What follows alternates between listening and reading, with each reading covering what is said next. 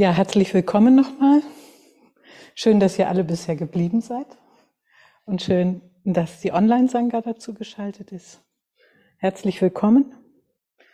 Und äh,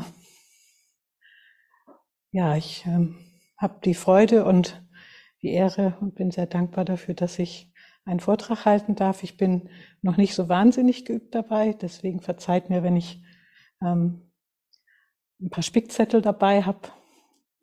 Und äh, ich hoffe, dass wir einfach eine schöne, einfach eine schöne Zeit miteinander haben werden damit.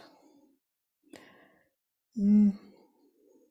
Als ich den Vortrag vorbereitete, habe ich mich gefragt, ja, was könnte denn interessant sein für euch? Und habe so überlegt, ähm, ich, es ist ganz gut auch von den eigenen Umständen, die gerade sind, auszugehen.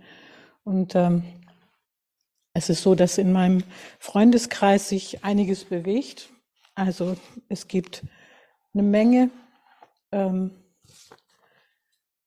Menschen in meinem Umkreis, wo sich einfach das Leben bewegt. Und ähm, beim dem einen steht ein Entwicklungsschritt an und eine neue oder eine neue Liebesbeziehung oder es hat jemand gerade eine Trennung erlebt nach langer Jahren an Beziehung oder jemand geht auf eine Reise oder ähm, äh, die, es gibt eine neue Aufgabe oder irgend sowas. Also ist sehr viel unterwegs und das ist, glaube ich, in jedem Leben immer mal dran und dass sich das Ding bewegt ob man will oder nicht, manchmal mit Freuden, manchmal ähm, mit Widerständen, aber ähm, das ist dann in Gange. Und ähm, ich denke, wir fragen uns dann vielleicht oder doch öfter, wie mache ich denn daraus dann das Beste? Und was ist das Beste? Und indem wir jetzt als Meditierende hier zusammen sind, vielleicht auch indem wir uns fragen ähm, oder dass wir uns fragen, ähm, wie kann sich darin die Spiritualität mehr entfalten oder meine, meine Meditation oder was, dass ich mehr in die Tiefe komme und äh, in das Wesentliche. Vielleicht, und gerade in Zeiten des Wandels besteht auch immer eine Möglichkeit, sozusagen, da die Tür aufgeht zu etwas Neuem, auch neue Haltungen vielleicht einzuladen, die das Leben in dem Moment ähm, bereichern könnten. Und ich habe dann gedacht, ja, ähm, das, was wir hier auf dem, im, beim buddhistischen Meditieren oder im, auf dem Weg des Bodhisattva eben lernen oder was eine große Rolle spielt, ist die Hingabe an, an, äh, an die Liebe, wenn man so will. Und ähm, damit habe ich mich dann beschäftigt und ich bin überhaupt nicht berufen, wirklich dazu zu, darüber zu reden. Deswegen habe ich jemanden zu Rate gezogen von den Weisen, die es so gibt in der Welt und habe in dem Buch von Krishnamurti über die Freiheit ähm, ein paar sehr schöne Antworten gefunden, die ich euch gerne äh, vorlesen möchte zum Teil und verknüpfe das mit eigenen Erfahrungen oder mit Dingen, die ich denke, die vielleicht für euch von Interesse sein können. Es ist ja ein hohes Thema und da haben sich schon so viele Leute den Kopf drüber zerbrochen und wir selber ja auch bestimmt. Das ist eines der zentralen Themen. Und äh, mit Hilfe von Krishnamurti habe ich versucht, das ein bisschen an die Erde zu holen und schauen wir mal, ob es was äh, für euch, ob ich euch damit sozusagen etwas nahebringen kann, was, was ich sehr wichtig finde. Also, was heißt es denn überhaupt, sich spirituell zu entfalten? Und im Buddhismus geht diese Entfaltung eben einher mit wachsendem Mitgefühl und mit der Bereitschaft, dem anderen mehr Raum zu geben als dem, was ich will.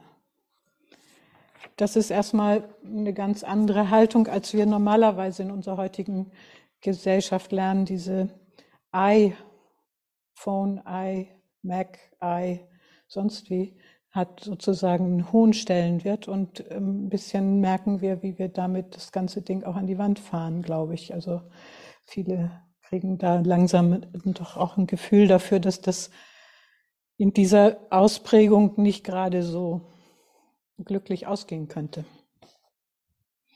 Und mit der Verlagerung des Fokus hin zum Du sowie diese Beschäftigung mit der Selbstlosigkeit und der Berührung des Herzens. Das ist das, was wir kultivieren, wenn wir diesen Weg des Bodhisattva oder diesen Buddha-Weg gehen. Und äh, bin ich bereit, diesen Preis zu bezahlen? Kann ich zugunsten einer neuen Erfahrung, eine neue Liebe, einer neuen Liebe oder in der Erfahrung der Natur oder auch in der Erfahrung von Schmerz das eigene Bedürfnis relativieren und selbstlos handeln. Dem anderen Mitgefühl und meine ganze Aufmerksamkeit und Achtsamkeit schenken, kann ich das? Und anhand von einigen Erlebnissen möchte ich euch da ein Stück mit in diesen Prozess mitnehmen und ähm, damit aus dem Buch ähm, Einbruch in die Freiheit von Krishnamurti ähm, eine Zusammenfassung in diesem Buch ist es von seinen letzten Vorträgen, ähm, das transparenter darstellen. Ein bisschen habt ihr das ja schon mitgekriegt, wie das in der Praxis aussieht bei uns hier. Also gerade eben beim Tee, diese Würde, mit der der Tee serviert wurde, der Respekt, den wir dem Servierenden entgegenbringen, auch dem, der diese wunderbaren Cookies gemacht hat, und den Respekt, den wir empfangen durch die Geste. Das ist eine Art, die wir kaum noch kultivieren, aber die einen total berührt. Also mich jedenfalls. Ich verneige mich gerne, aber ich verneige mich auch gerne, wenn ich selber am Servieren bin, also unser Mittagessen, was wir in der abgespeckten Version ge ge gehabt haben, das geht normalerweise auch so hier mit den Töpfen, die sehr schwer sein können, gehen die Servierer tapfer von jedem zum nächsten und knien nieder und verneigen sich und zeugen den Respekt, den man dem Essen, dem anderen, dem, der Geste, der würde entgegenbringt. Und das empfinde ich als einen kleinen Ausdruck oder auch einen großen Ausdruck dieser liebevollen Haltung dem anderen gegenüber, dem Essen gegenüber, der, dem, dass sich jemand die Zeit genommen hat, dass wir hier in Ruhe sitzen können und keiner sich ums Kochen oder ums Tee machen kümmern muss.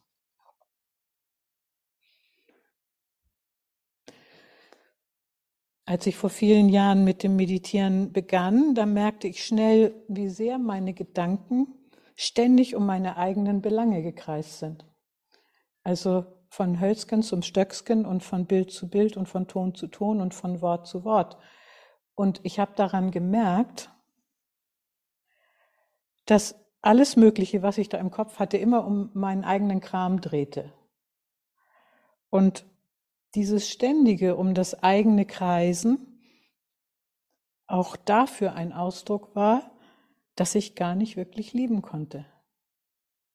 Weil ich immer eigentlich beim Meditieren merkt man das ganz genau, wie viel Raum dafür da ist, wie viel Platz hat das Du und wie viel Platz hat das Ich.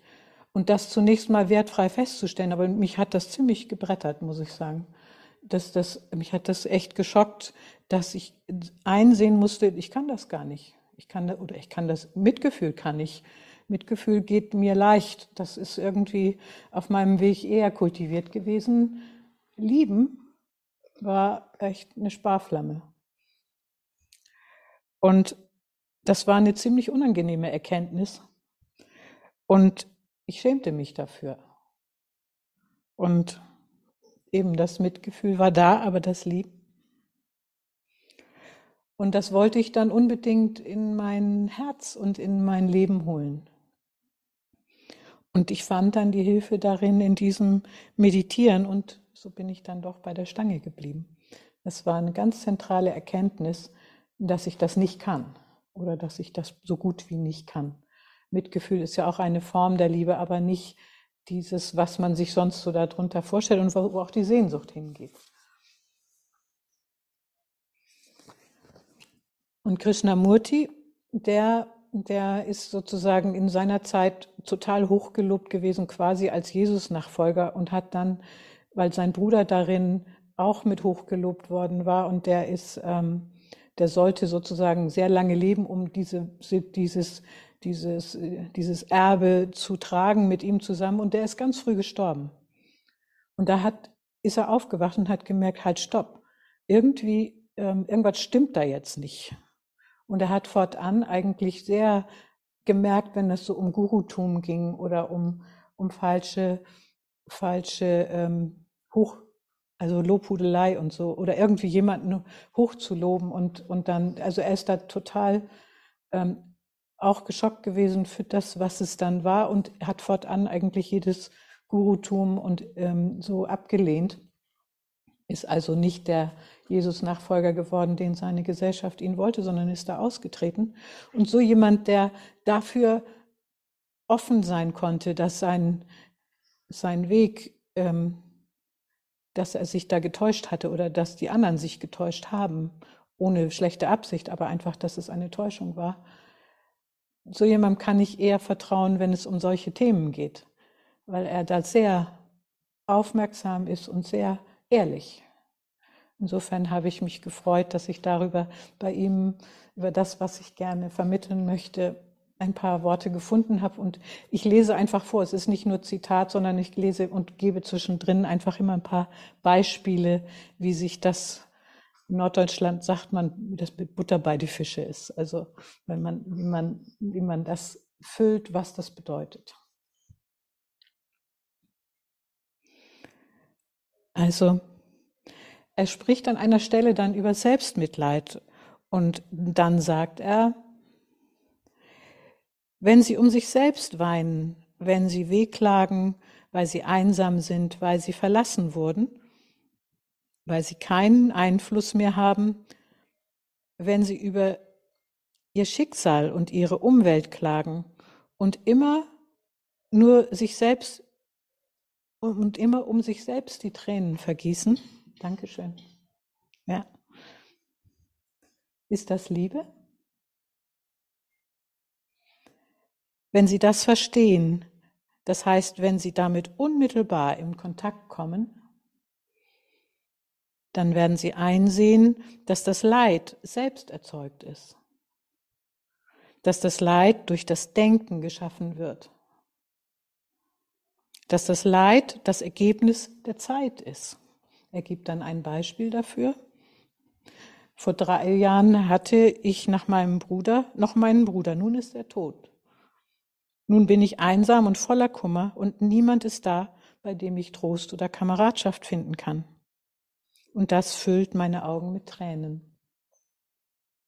Und ich glaube, jeder kennt das irgendwie. Und ich selber hatte auch, als ich Anfang 20 war, hatte, lebte ich in einer Beziehung, in einer WG und dann geschah das, was sich man sich so gar nicht wünscht, nämlich dass der Partner sich dann in die Freundin, die da mitwohnt, verliebt und dann habe ich lange, lange Jahre daran zu knapsen gehabt. Und also das, ich habe dann aber verstanden, dass das, dass das schon richtig war, nur ich bin total in so ein Loch von Einsamkeit gefallen, was aus einer biografischen, aus einem biografischen Hintergrund für mich fast unerträglich gewesen ist über lange Zeit. Und dass man zumindest rückwirkend schauen kann, ja, ja habe ich denn, worum habe ich denn wirklich getrauert? Und dass da ehrlich hinschaut und sieht, ist es das Du oder ist es meins, mein Ich, was ich betrauere?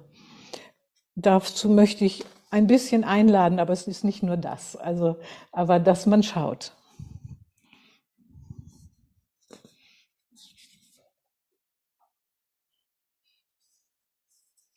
Er sagt dann, in einem Augenblick können Sie das gesamte Gefüge und Wesen dieses belanglosen kleines, kleinen Dinges sehen, das wir das Ich nennen. Meine Tränen, meine Familie, meine Nation, mein Glaube, meine Religion. Und wenn Sie das mit Ihrem Herzen sehen, nicht mit Ihrem Verstand, wenn Sie es aus der Tiefe Ihres Herzens erkennen, dann haben Sie den Schlüssel zur Beendigung des Leides. Das fand ich grandios, als, er das, als ich das las. Das Wahrnehmen dessen und das ehrliche Anerkennen dessen, dass ich durch das Meditieren gewahr wurde, dass ich nicht liebte, war der erste Schritt, um den Schlüssel in die Hand zu nehmen. Das Leid, das daraus kam, zu beenden. Und genau das wollte ich und wenn möglich auch für andere. Er fährt dann fort, wenn Sie nun fragen, was Liebe ist, mögen Sie sich davor fürchten,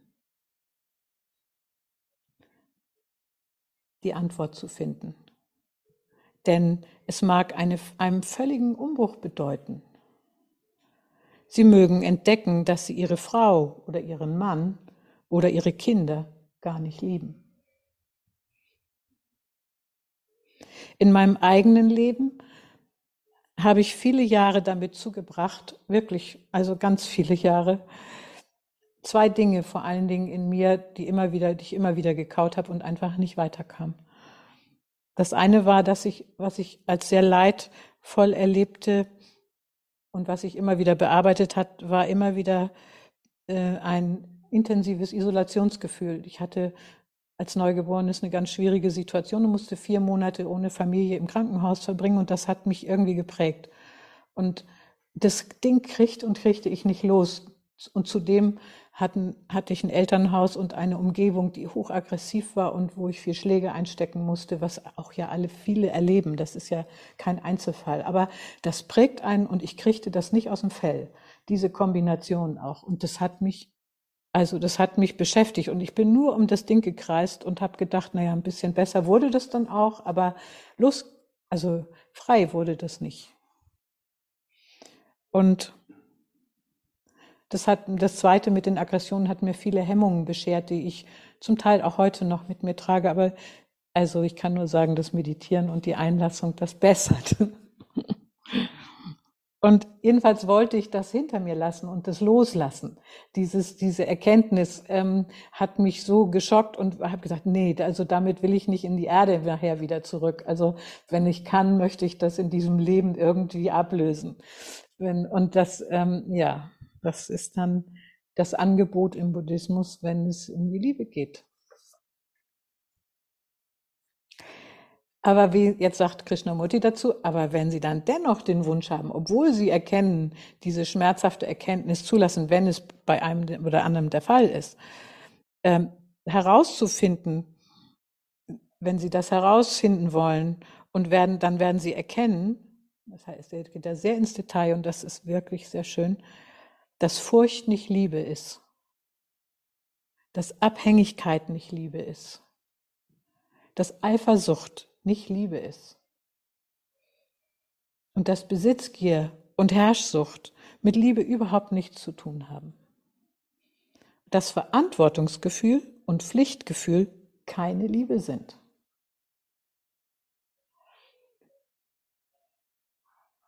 Ja, ich wollte das also so wissen, wie es frei werden könnte, das Ding mit der Liebe, gell? Und bei mir traf dann der letzte Satz vor allen Dingen zu, das Erkennen und anzuerkennen, dass Selbstmitleid und auch der Schmerz, nicht geliebt zu werden, keine Liebe ist. Das war vor allen Dingen mein Knotenpunkt. Aber das ist bei jedem natürlich ein bisschen anders, je nach biografischem Einfluss. Ja, davor führte jede Beschäftigung mit diesem Ding, dessen ich mir schon lange bewusst war, aber ich kam nicht weiter, schon zu sehr kleinen Veränderungen. Es blieb aber immer noch was nach, auch wenn ich ein bisschen schneller aus den Löchern wieder rauskam. Das kennt ihr wahrscheinlich auch, wenn man da offen ist, dass man selbstreflektiv sich diesen Dingen nähert, dann, dann äh, merkt man, dass man nicht mehr ganz so lange da drin hängt, wenn man dann seine Strategien, ähm, wenn, man, wenn man sich damit beschäftigt. Aber auflösend hat sich das eben nicht. Und Krishnamurti spricht dann weiter, Liebe ist nicht das Gegenteil des Hasses, ebenso wenig wie Demut der Gegensatz zur Eitelkeit ist. Wenn Sie das alles aus sich entfernen können, nicht durch Zwang, sondern indem Sie diese Dinge fortspülen. So wie der Regen den Staub vieler Tage von einem Blatt wäscht. Dann werden Sie vielleicht zu jener seltsamen Blume hinfinden, nach der der Mensch immer hungert. Und ich habe gedacht, der holt mich genau da ab. Ja. Es hat dann sozusagen dann schon auch mit auf dem Kissen sitzen und auch in der ganzen Sangha und mit dem Prozess, der dann damit einhergeht, schon viele Tränen gekostet. Um, ähm, aber der Staub, der wird so langsam immer weniger auf dem Blatt. Das merke ich und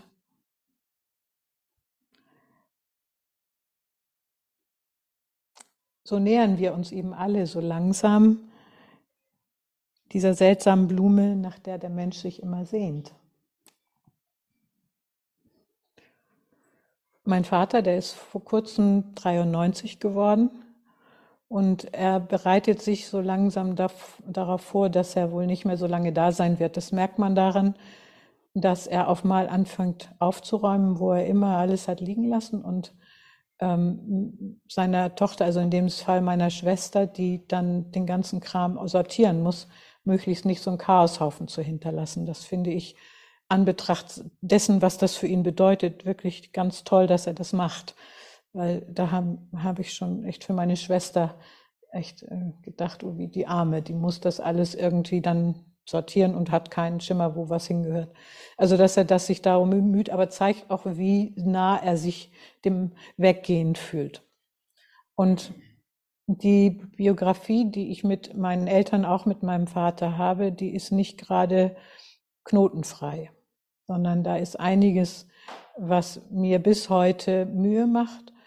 Und es gibt auch, äh, also ich habe da auch früher schon drüber nachgedacht, aber jetzt nochmal, sollte ich mit ihm mich nochmal zusammensetzen, wo er noch da ist, sollte ich mit ihm sprechen, sollte ich ähm, sozusagen den in Respekt nochmal aussprechen, was uns auch verbindet. Oder so, das ist aber für mich in dem Fall schwierig, weil da Überlagerungen sind, die ich äh, sozusagen im Moment nicht darstellen will, aber die es mir auch vorher schon nicht möglich gemacht haben. Und ich habe dann meinen Lehrer gefragt und ähm, das war ein sehr schönes Gespräch, weil ich wollte einfach nichts verpassen in so einem Moment, aber ich wollte auch mir selbst gegenüber genug Respekt haben in dem Moment. Und er hat dann etwas sehr Schönes gemeint, nämlich, dass ähm, vielleicht ähm, ich dabei sein kann, wenn er geht. Er wohnt weit weg, aber das werde ich versuchen so hinzukriegen, ähm, dass ich zumindest, dass ich ihn bitte, mir Bescheid zu geben, um dieses Ding mit der Nähe, was mit der Liebe was zu tun hat, mit ihm vielleicht in dem Moment gehen lassen zu können. Entschuldigung.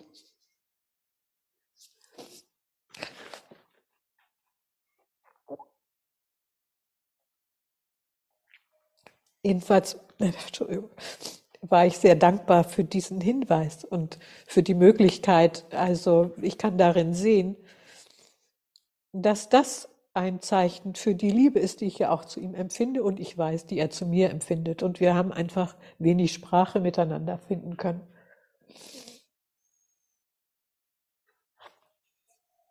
Ja,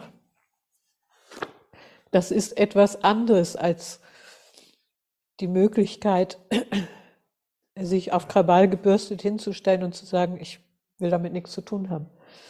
Das kann man auch und das kann auch seine Legitimation haben. Ich will das überhaupt nicht bewerten, aber, aber das macht Trennung.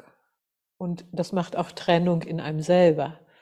Und wenn es geht, habe ich inzwischen gelernt, die Tür aufzulassen und zu schauen, was eben geht. Und was nicht geht, geht nicht. Aber das ist genauso respektvoll und mit Achtung ihm gegenüber und mir selbst gegenüber. Und damit kann ich das so dann auch stehen lassen. So, ja. Also,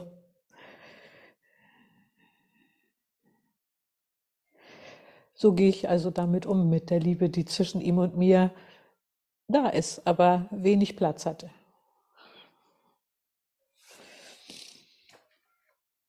Also, wie lernen wir lieben? Verstandesmäßig wissen wir alle, die wir hier sind, mindestens, dass die Einheit der Menschheit unbedingt notwendig ist und dass die Liebe der einzige Weg ist. Ich glaube, das wissen wir vom Verstand her eigentlich alle. Und dass wir wenn wir keine Liebe in uns haben, und zwar in Hülle und Fülle, die Welt einer Katastrophe entgegengeht. Das hat Krishnamurti 1985 ist das, das Buch ist von 85, sozusagen, das ist jetzt wie viel Jahre her, 40? Da war das da auch genauso klar wie heute. Wir wissen es in diesen Tagen von der Klimakatastrophe und dem Vertrocknen der Ernten bis in unsere Zellen. Wir wissen das. Krishnamurti selber stellt dann die Frage, wer wird es sie lehren, wie sie lieben sollen? Kann es ihnen eine Autorität, eine Methode, ein System sagen, wie zu lieben ist? Wenn es ihnen jemand sagt, ist es keine Liebe. Können Sie sich vornehmen, Liebe zu üben? Können Sie sagen, ich will mich Tag für Tag niedersetzen und darüber nachdenken, ich will mich darin üben, freundlich und zartfühlend zu sein und mich zwingen, den anderen Aufmerksamkeit zu schenken? Kann ich das so? Wollen Sie, wollen Sie behaupten, dass Sie sich zur Liebe erziehen können, dass sie den Willen einsetzen können, um zu lieben. Wenn sie Disziplin und Willen gebrauchen, um zu lieben, fliegt die Liebe zum Fenster hinaus. Wenn sie Liebe nach, eine Methode, nach einer Methode oder einem System praktizieren, mögen sie außerordentlich geschickt werden oder freundlicher, oder sie mögen in einem Zustand der Gewaltlosigkeit geraten, aber das hat nichts mit Liebe zu tun. Aber wenn Liebe und Schönheit in ihnen wohnen, ist alles, was sie tun, richtig, ist alles, was sie tun, in Ordnung. So kommen wir dann zu der Frage, kann der Mensch zur Liebe gelangen ohne Disziplin, ohne Gedanken, ohne Zwang, ohne irgendein Buch, einen Lehrer, einen Führer? Kann er ihr begegnen, so wie man einem lieblichen Sonnenuntergang erlebt?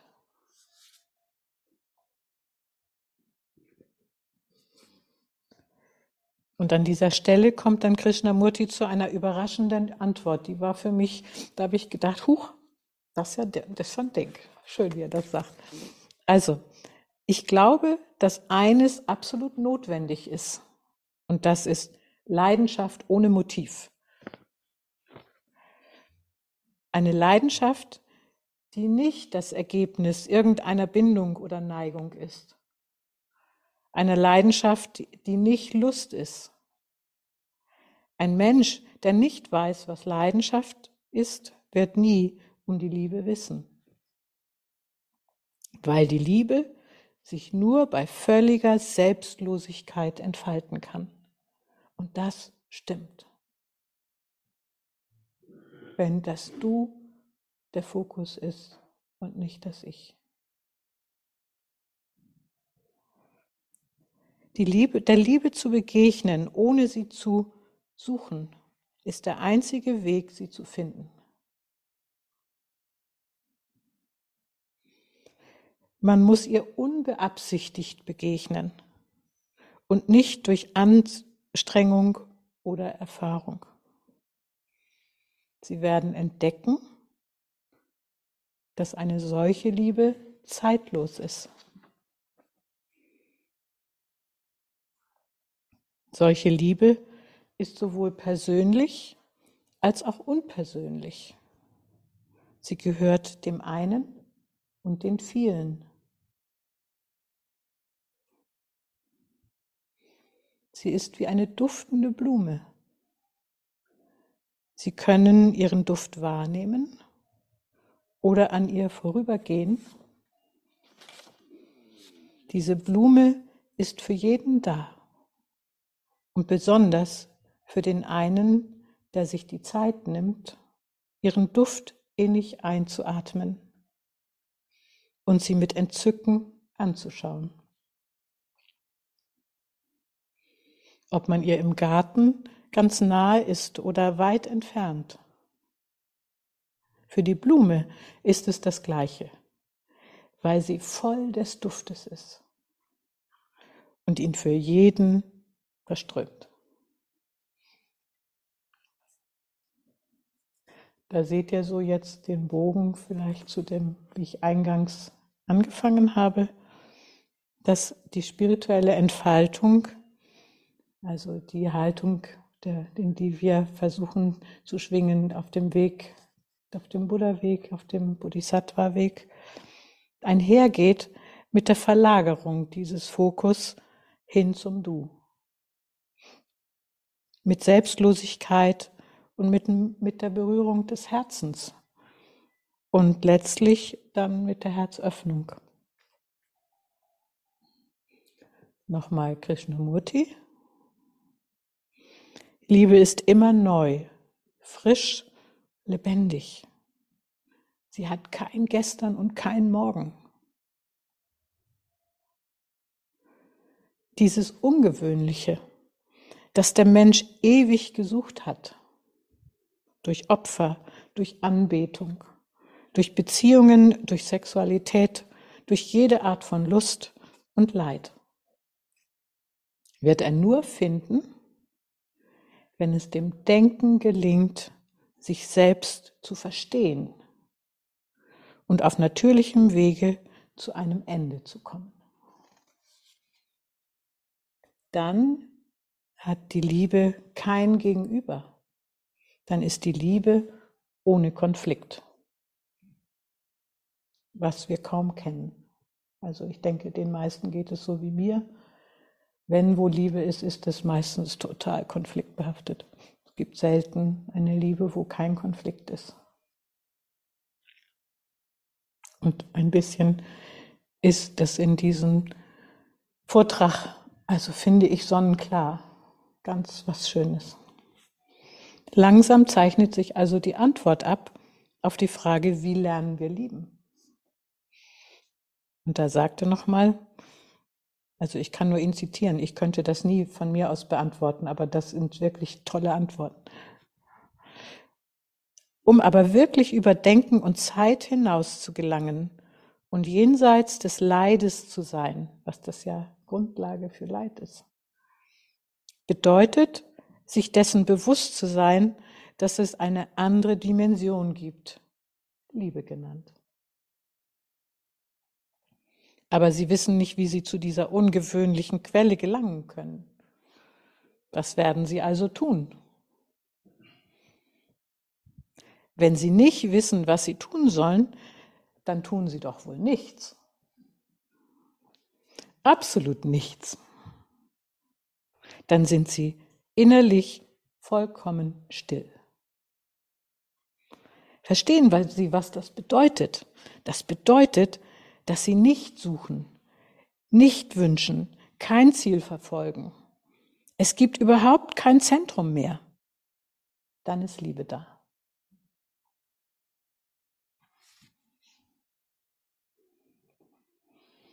Das absolut nichts tun nichts als trefflich sitzen. Shikantasa heißt das. Absichtslos sitzen.